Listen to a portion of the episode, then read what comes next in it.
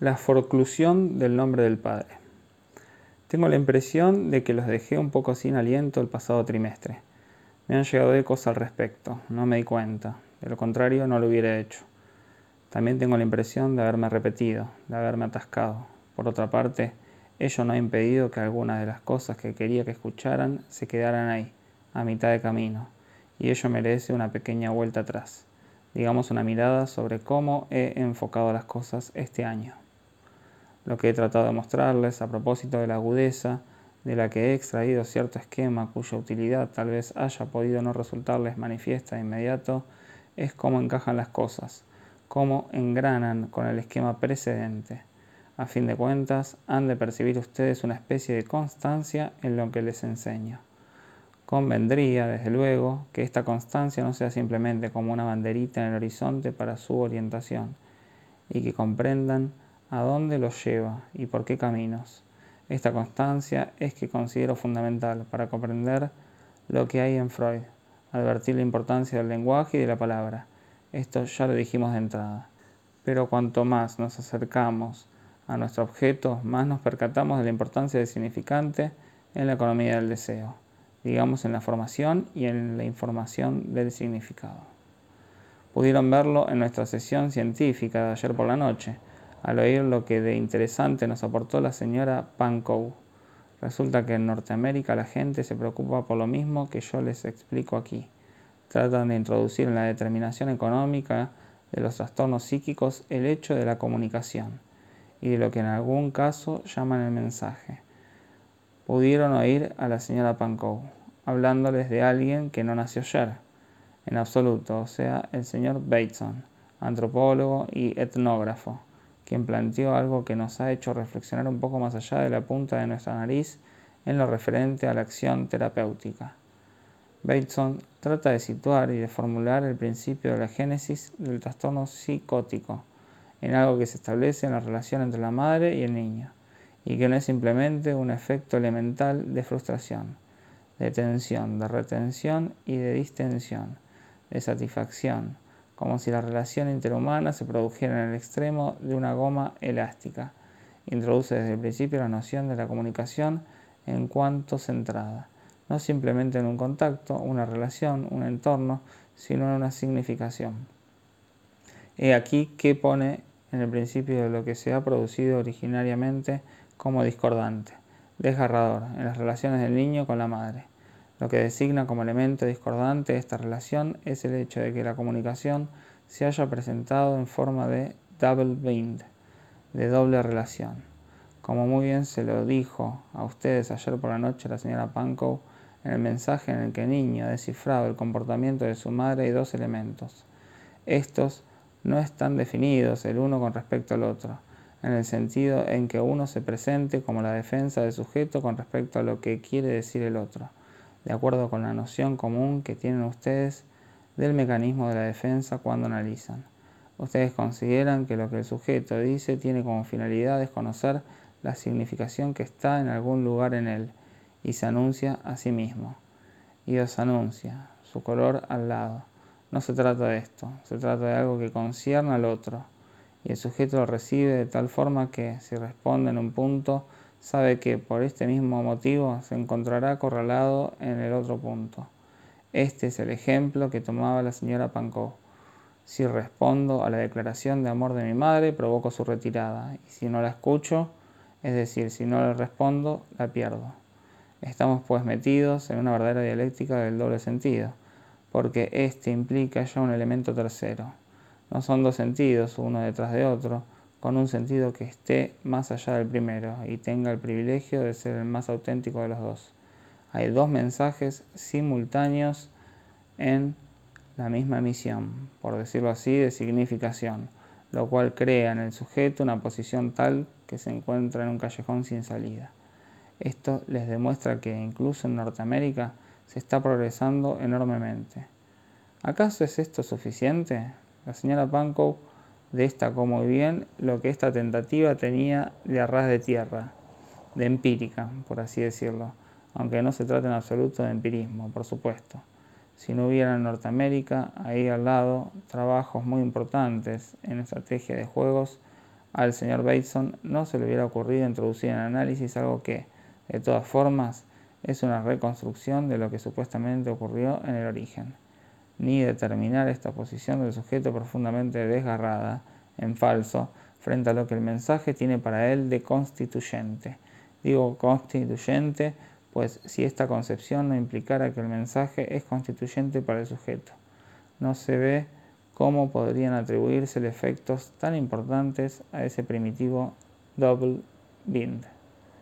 La cuestión que se plantea a propósito de la psicosis es la de saber qué ocurre con el proceso de la comunicación cuando precisamente no llega a ser constituyente para el sujeto. Este es otro punto de referencia que hay que buscar. Hasta ahora, cuando ustedes leen a Bateson, ven que en suma todo está centrado en el doble mensaje sin duda, pero en el doble mensaje como doble significación. De esto precisamente peca el sistema, porque esta concepción ignora lo que el significante tiene de constituyente en la significación. Ayer por la noche redacté de pasada una nota, que ahora no llevo, en la cual había recogido una afirmación de la señora Pankow sobre la psicosis, que se reduce más o menos a lo siguiente. Falta, decía ella, la palabra que fundaría la palabra en cuanto acto entre las palabras ha de haber una que funde la palabra como acto en el sujeto. Esto está claramente en la misma vía de lo que ahora estoy abordando. Al subrayar el hecho de que en alguna parte en la palabra ha de haber algo que funde la palabra como verdadera, la señora Panco manifiesta una exigencia de estabilización de todo el sistema. Con este fin, ella ha recurrido a la perspectiva de la personalidad lo cual al menos tiene el mérito de ser un testimonio de la insuficiencia de un sistema que nos deja en la incertidumbre y no nos permite una deducción ni una construcción suficientes. No creo en absoluto que sea así como pueda formularse. Esta referencia es personalista solo la creo psicológicamente fundada en el sentido siguiente, que no podemos dejar de tener la sensación y el presentimiento de que las significaciones crean ese callejón sin salida que supuestamente desencadena el desconcierto profundo del sujeto cuando es un esquizofrénico. Pero tampoco podemos dejar de tener la sensación y el presentimiento de que debe haber algo en el origen de este déficit. Y no tan solo la experiencia impresa de los callejones sin salida de las significaciones, sino la falta de algo que funda la propia significación y que es el significante. Y algo más, lo que voy a abordar hoy precisamente no se trata de algo que se plantee simplemente como personalidad, lo que funda la palabra como acto, según decía ayer por la noche la señora Pankow, sino de algo que se plantea como dando autoridad a la ley. Nosotros aquí llamamos ley a lo que se articula propiamente en el nivel del significante, a saber, el texto de la ley. No es lo mismo decir que ha de haber ahí una persona para sostener la autenticidad de la palabra que decir que algo autoriza el texto de la ley.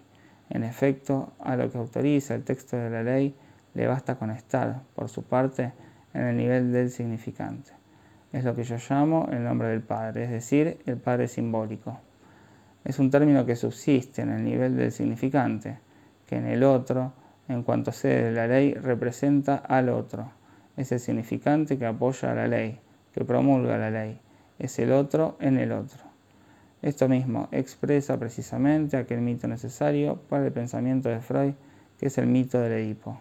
Obsérvenlo con más atención.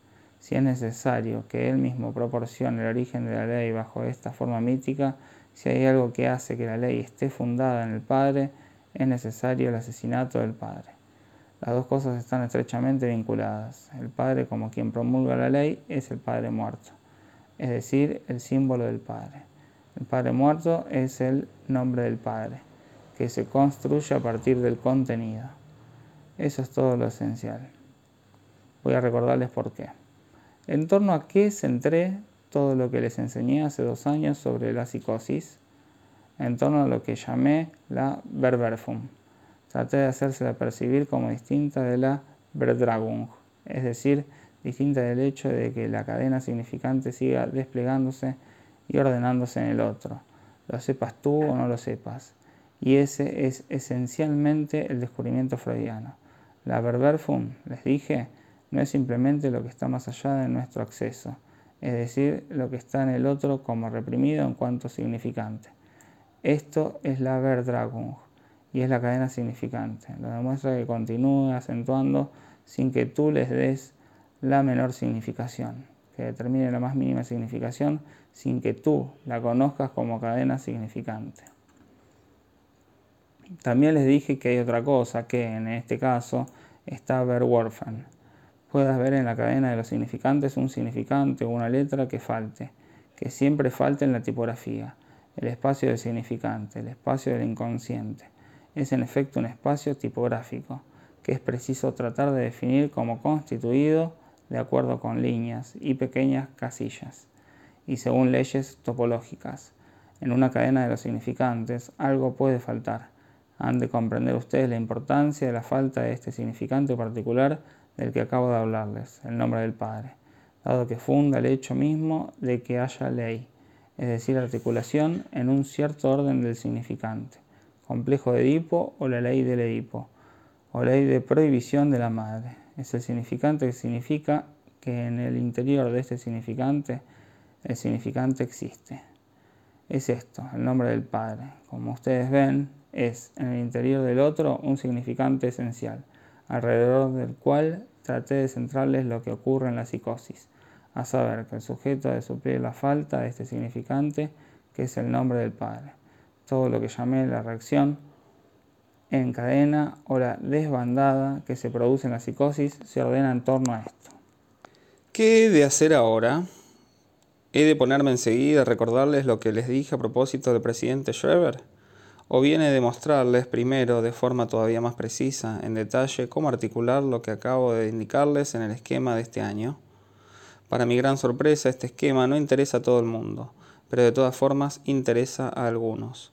Fue construido, no lo olviden, para presentarles lo que ocurre en un nivel que merece el nombre de técnico, la técnica del chiste.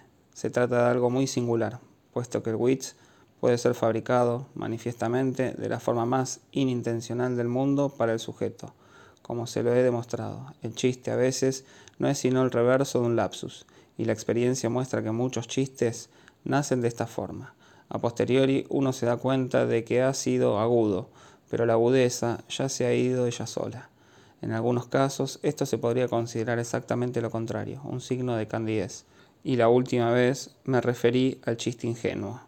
El chiste con la satisfacción que de él resulta y que es particular, alrededor de esto traté de organizarles este esquema el pasado trimestre. Se trataba de encontrar cómo concebir el origen de la satisfacción especial que proporciona. Esto nos hace remontarnos nada menos que a la dialéctica de la demanda a partir del ego. Recuerden el esquema de lo que podría llamar el momento simbólico ideal primordial, que es del todo inexistente. El momento de la demanda satisfecha está representado por la simultaneidad de la intención, que va a manifestarse como mensaje, y la llegada del propio mensaje al otro. El significante, de él se trata, pues esta cadena es la cadena significante. Llega al otro. La perfecta identidad, simultaneidad, superposición exacta entre la manifestación de la intención, que es la intención del ego, y el hecho de que el significante en cuanto tal es admitido en el otro, está en el principio de la posibilidad misma de la satisfacción de la palabra. Si este momento que llamo el momento primordial ideal existe, debe de estar constituido por la simultaneidad, la coextensividad exacta del deseo en tanto que se manifiesta y el significante en tanto que es su portador y lo soporta. Si este momento existe, la continuación, es decir, lo que viene tras el mensaje cuando éste pasa al otro, se realiza a la vez en el otro y en el sujeto, y corresponde a lo que es necesario para que haya satisfacción. Este es precisamente el punto de partida necesario para que comprendan que eso nunca sucede. O sea, por la naturaleza del efecto del significante, lo que llega aquí a M se presenta como significado, es decir, como algo hecho de la transformación de la refracción del deseo debido a su paso por el significante. Por esta razón, esas dos líneas se entrecruzan. Es para que adviertan el hecho de que el deseo se expresa y pasa por el significante. El deseo cruza la línea significante y en su entrecruzamiento con la línea significante, ¿con qué se encuentra? Se encuentra con el otro. Enseguida veremos, porque será preciso volver a este punto. ¿Qué es ese otro en el esquema? Se encuentra con el otro, no les he dicho, como una persona se lo encuentra como tesoro del significante, como sede del código. Ahí es donde se produce la refracción del deseo por el significante. El deseo llega, pues, como significado distinto de lo que era al comienzo. Y aquí no porque vuestra hija es muda, sino porque vuestro deseo siempre es cornudo. O más bien, tú eres el cornudo. Eres tú mismo el traicionado porque tu deseo se acuesta con el significante. No sé cómo tendría que articular mejor las cosas para que entiendan. Toda la significación del esquema es hacerles visualizar el concepto de que el paso del deseo como emanación, incursión del ego radical a través de la cadena del significante, introduce de por sí un cambio esencial en la dialéctica del deseo. Está muy claro que, en lo que a la satisfacción del deseo se refiere, todo depende de lo que ocurre en este punto A, definido de entrada como lugar del código, y que, ya de por sí, ab origin, por el solo hecho de su estructura de significante, produce una modificación esencial en el deseo en su franqueamiento de significante. Aquí está implicado todo el resto, porque no está solamente el código, también hay algo más. Me sitúo aquí en el nivel más radical, aunque por supuesto está la ley, están las prohibiciones, está el super yo, etc. Pero para comprender cómo están edificados estos diversos niveles, es preciso comprender que ya en el nivel más radical, tan pronto le hablas a alguien, hay un otro. Otro, otro, en él como sujeto del código y que nos encontramos ya sometidos a la dialéctica de encornudamiento del deseo. Así todo depende, tal como se comprueba, de lo que ocurre en este punto de cruce. A. En este franqueamiento. Se comprueba que toda satisfacción posible del deseo humano dependerá de la conformidad entre el sistema significante en cuanto articulado en la palabra del sujeto y, como diría Pero Grullo, el sistema del significante en cuanto basado en el código, es decir, en el otro como lugar y sede del código. Un niño pequeño, con oírlo, quedaría convencido, y no pretendo que con esto que acabo de explicarles vayamos a dar un paso más, pero aún hay que articularlo. Aquí es donde vamos a abordar la articulación que quiero plantearles entre este esquema y lo que hace un momento les anuncié como esencial en relación con la cuestión del nombre del Padre. Verán ustedes cómo se prepara y se dibuja, no cómo se engendra, ni sobre todo cómo se engendra a sí mismo, porque para llegar a dar un salto, no todo se produce con la continuidad, pues lo propio del significante es precisamente que es discontinuo. ¿Qué nos aporta la técnica del chiste en la experiencia? Es lo que he tratado de hacerles percibir. Aunque no suponga ninguna satisfacción particular inmediata, el chiste consiste en que en el otro ocurre algo que simboliza lo que podríamos llamar la condición necesaria para toda satisfacción. A saber, que se te escucha más allá de lo que dices. En efecto, en ningún caso lo que dices puede verdaderamente hacer que se te oiga. La agudeza se desarrolla propiamente en la dimensión de la metáfora, es decir, más allá del significante, en tanto que con él tratas de significar algo y a pesar de todo siempre significas otra cosa. Precisamente en lo que se presenta como un traspié del significante es donde haya satisfacción, simplemente porque mediante esta señal el otro reconoce aquella dimensión más allá en la cual se ha de significar lo que está en juego y tú no puedes significar. Esta dimensión es la que nos revelará la agudeza. Este esquema se basa, pues, en la experiencia. Nos hemos visto la necesidad de construirlo para explicar lo que ocurre en la agudeza, lo que en ella remedia, hasta el punto de proporcionarnos una especie de felicidad. El fracaso de la comunicación del deseo por la vida del significante se realiza de la forma siguiente. El otro admite un mensaje como impedido fracasado, y en este mismo fracaso reconoce la dimensión más allá de donde se sitúa el verdadero deseo, es decir, aquello que debido al significante no llega a ser significado.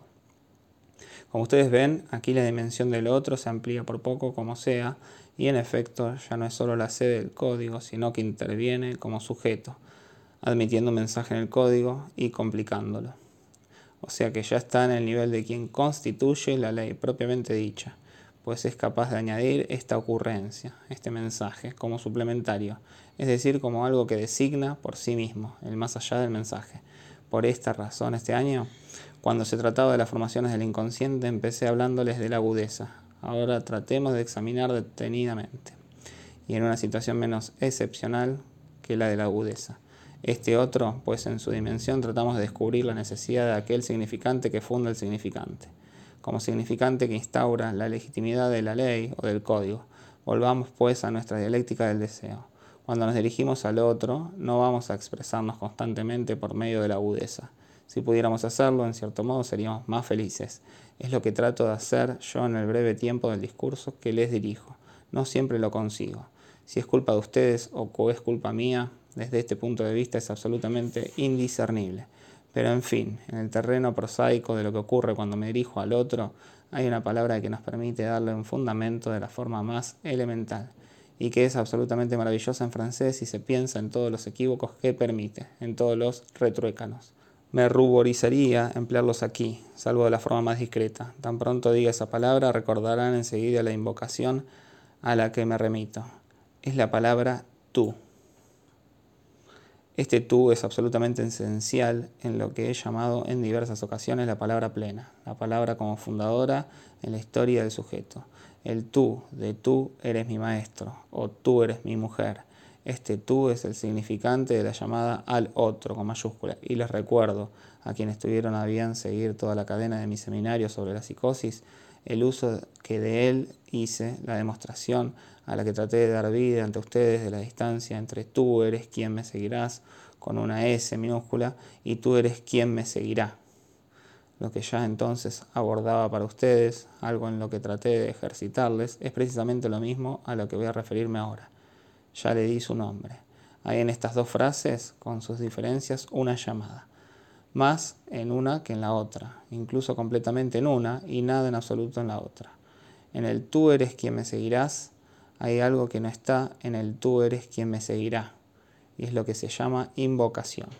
Si digo tú eres quien me seguirás, te invoco, te otorgo ser aquel que me seguía, suscito en ti el sí que dice, soy tuyo, me consagro a ti, yo soy quien te seguirá.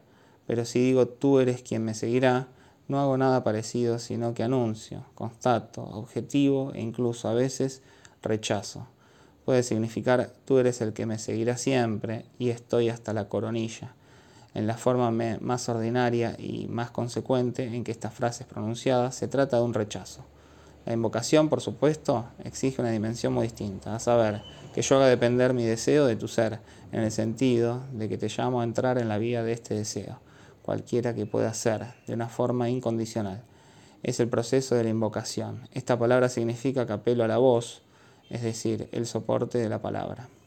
No a la palabra, sino al sujeto en cuanto él la sostiene. Y por eso aquí me encuentro en el nivel que hace un momento he llamado el nivel personalista. Por eso, ciertamente, los personalistas lo usan con exageración. El tú, tú, tú, tú todo el día, el tú y el para ti, el señor Martin Buber, por ejemplo, cuyo nombre pronunció la señora Pankow, de paso, es en este registro un nombre eminente. Por supuesto, hay ahí un nivel fenomenológico esencial y no podemos evitar pasar por él. Tampoco hay que ceder a sus espejismos, o sea, prosternarse.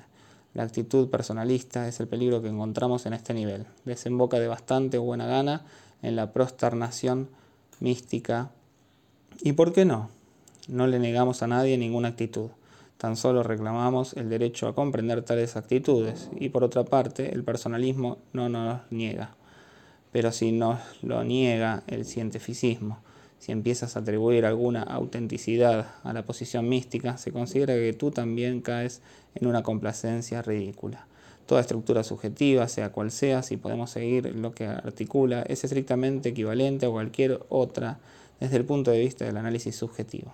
Solo los cretinos imbéciles, como el señor Blondel, el psiquiatra, pueden plantear, en nombre de una pretendida conciencia mórbida e inefable de lo vivido del otro, una objeción a lo que no se presenta como inefable, sino como articulado, y en cuanto tal debería ser rechazado, debido a una confusión cuyo origen es la creencia de que lo no articulado está más allá, cuando no es así en absoluto. Lo que está más allá se articula, en otras palabras, en lo que al sujeto se refiere, aunque sea delirante o místico. No se debe hablar de inefable. En el nivel de la estructura subjetiva estamos en presencia de algo que solo puede presentarse como se presenta, y que se presenta pues en consecuencia con su entero valor en su nivel de credibilidad. Si hay algo inefable, ya sea en el delirante, ya sea en el místico, por definición no habla de ello, porque es inefable. Entonces, no hemos de juzgar lo que articula, a saber sus palabras, a partir de aquello de lo que no puede hablar. Si bien se puede suponer que haya algo inefable, y de buen grado lo suponemos, nunca nos negamos a captar lo que se demuestra como estructura en una palabra, sea cual sea, con el pretexto de que hay algo inefable. Como ahí podemos extraviarnos, entonces renunciamos. Pero si no nos perdemos por ahí, el orden de esta palabra demuestra y revela, se debe tomar tal como es. En general nos percatamos de que es infinitamente más fecundo tomarla así y tratar de articular el orden que plantea condición de tener puntos de referencia adecuados, y en esto es en lo que aquí nos esforzamos. Si partiéramos de la idea de que la palabra está hecha esencialmente para representar el significado, enseguida nos extraviaríamos, porque sería volver a caer en las oposiciones de antes, o sea que el significado no lo conocemos. El tú en cuestión es aquel a quien invocamos. Mediante la invocación, sin duda, la impenetrabilidad personal subjetiva resultará concernida, pero no es en este nivel donde tratamos de alcanzarla. ¿Qué es lo que está en juego en toda invocación? La palabra invocación tiene un sentido histórico. Es lo que se producía mediante cierta ceremonia que los antiguos, no más sensatos que nosotros en algunas cosas, practicaban antes del combate. Esta ceremonia consistía en hacer lo necesario, probablemente ellos lo sabían, para poner de su parte a los dioses de los otros. Esto exactamente quiere decir la palabra invocación, y en esto reside la relación esencial a la que los conduzco ahora. En esta segunda etapa, la de la llamada, necesaria para que el deseo y la demanda sean satisfechos. No basta simplemente con decirle al otro tú, tú, tú y obtener una participación de lo que palpita. Se trata de darle la misma voz que nosotros deseamos que tenga, de evocar aquella voz, presente precisamente en la agudeza como su dimensión propia. La agudeza es una provocación que no logra la gran proeza, que no alcanza el gran milagro de la invocación. Ese es el nivel de la palabra, y en tanto que se trata de que esa voz se articule conformemente a nuestro deseo, donde la invocación se sitúa. Aquí volvemos a encontrarnos con que toda satisfacción de la demanda, como depende del otro con mayúscula, quedará pendiente de lo que se produce aquí. En este vaivén giratorio del mensaje al código y del código al mensaje, que permite que mi mensaje sea autentificado por el otro en el código.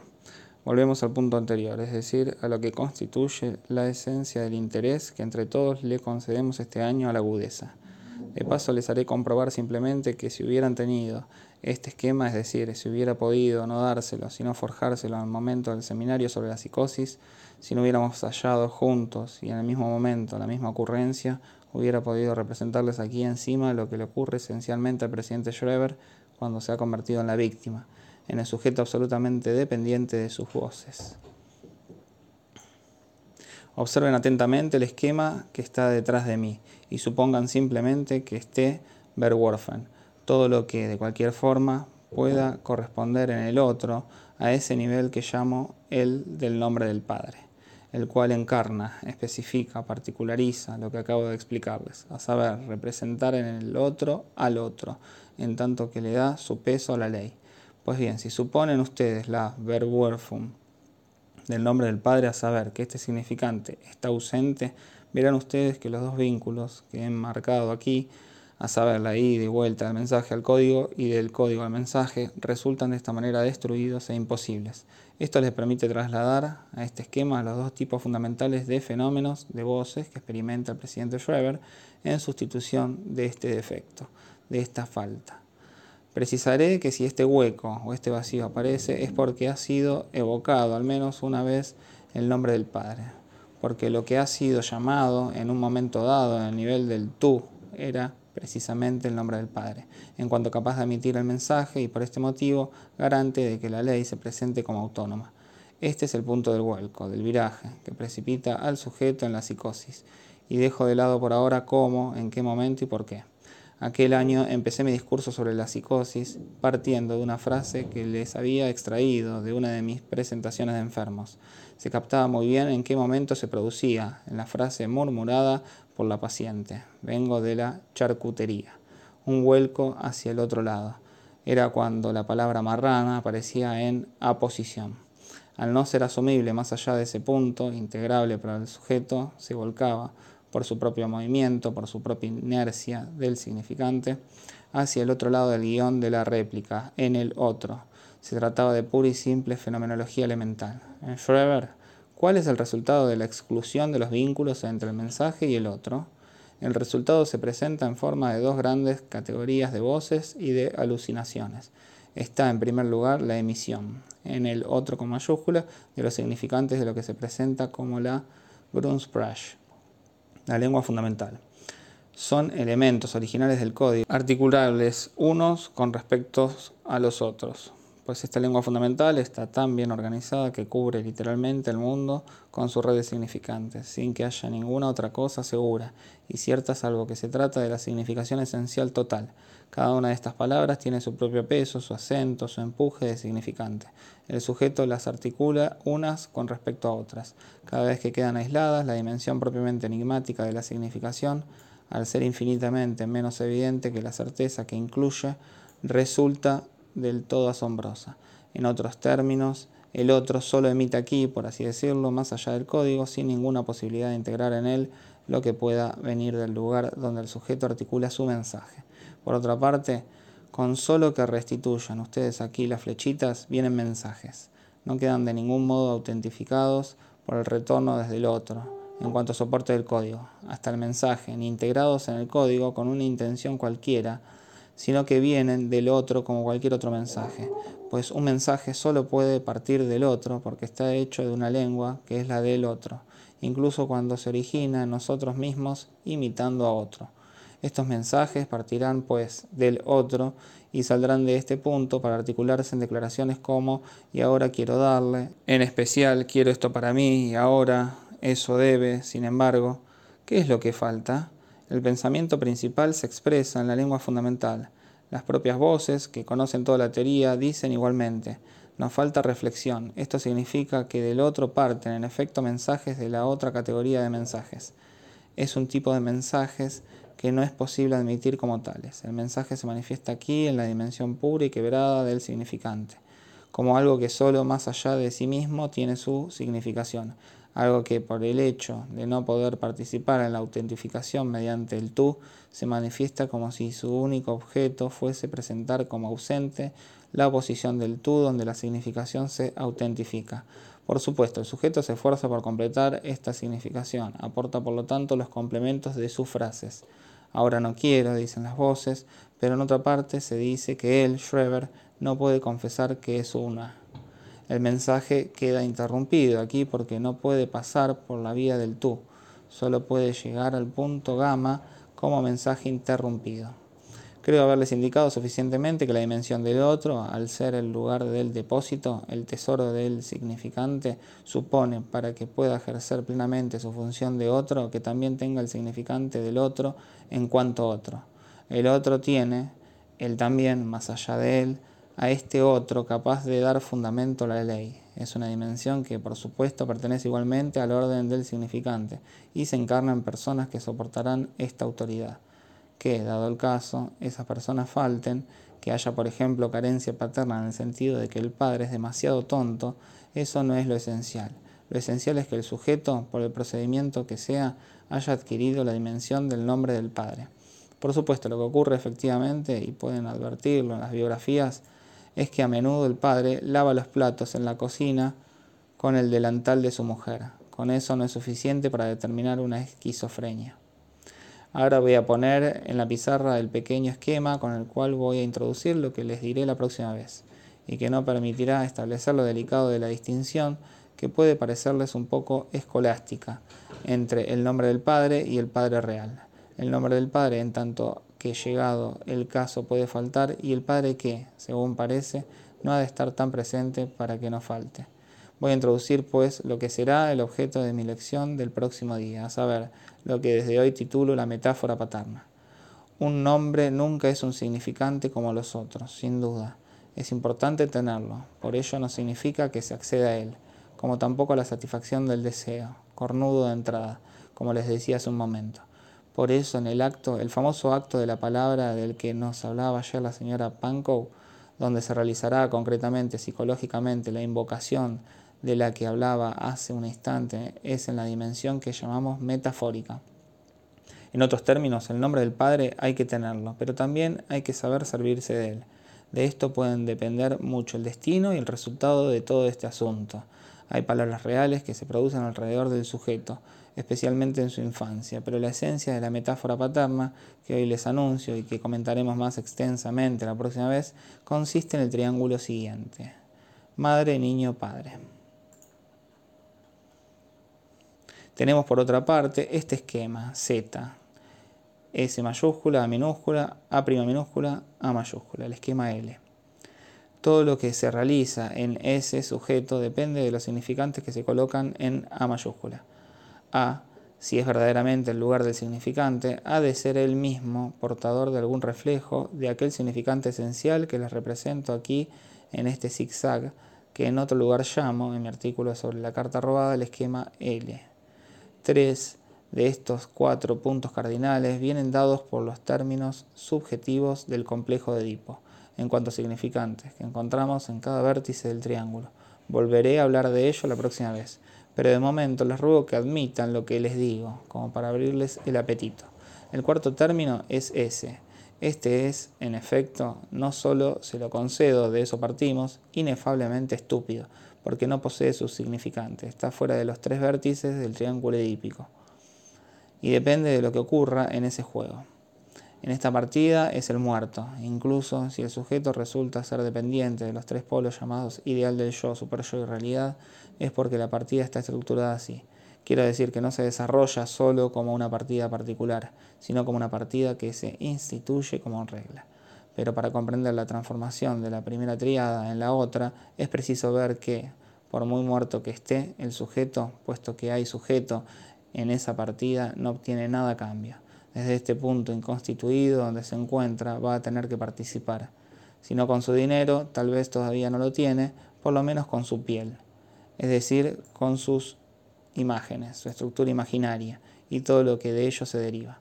Por eso el cuarto término, S, se representará en algo imaginario que se opone al significante del Edipo y que ha de ser también, para que case, ternario. Por supuesto, hay todo un stock todo el bagaje de las imágenes. Para saberlo, abran los libros del señor Jung y de su escuela y verán qué imágenes hay un sinfín. Brotan y vegetan por todas partes. La serpiente, el dragón, las lenguas, el ojo llameante y la planta verde, el jarro de flores, la guardiana. Todas ellas son imágenes fundamentales, indiscutiblemente atiborradas de significación. Lo que ocurre es que no hay estrictamente nada que hacer con ellas. Y si te paseas por este nivel, todo lo que consigues es perderte con tu lamparita en la selva vegetante de los arquetipos primitivos. Con respecto a lo que nos interesa, o sea, la dialéctica intersubjetiva, hay tres imágenes seleccionadas. Artículo con cierta fuerza mi pensamiento para tomar el papel de guías. No es difícil comprenderlo, pues hay algo en cierto modo completamente dispuesto no solo a ser homólogo a la base del triángulo madre-padre-niño, sino a confundirse con ella es la relación del cuerpo despedazado y al mismo tiempo envuelto en buen número de esas imágenes de las que hablábamos, con la función unificante de la imagen total del cuerpo.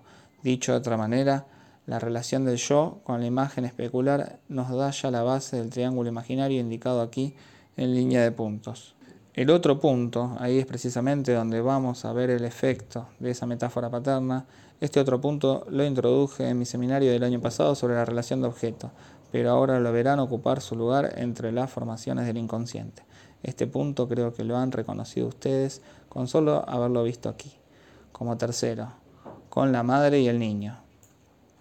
Aquí lo ven, ustedes dentro de otra relación, que no les disimulé en absoluto el año pasado, puesto que acabamos con la relación entre el nombre del padre y lo que había hecho surgir el fantasma del caballito de nuestro Juanito. Este tercer punto, al fin voy a nombrarlo. Creo que todos ustedes lo tienen en la punta de la lengua.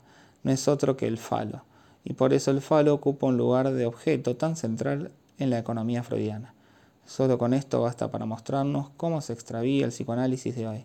Se aleja de él cada vez más.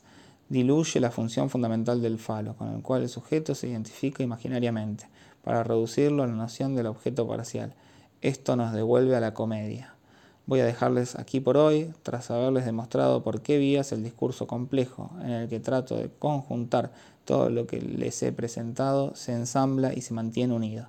8 de enero de 1958.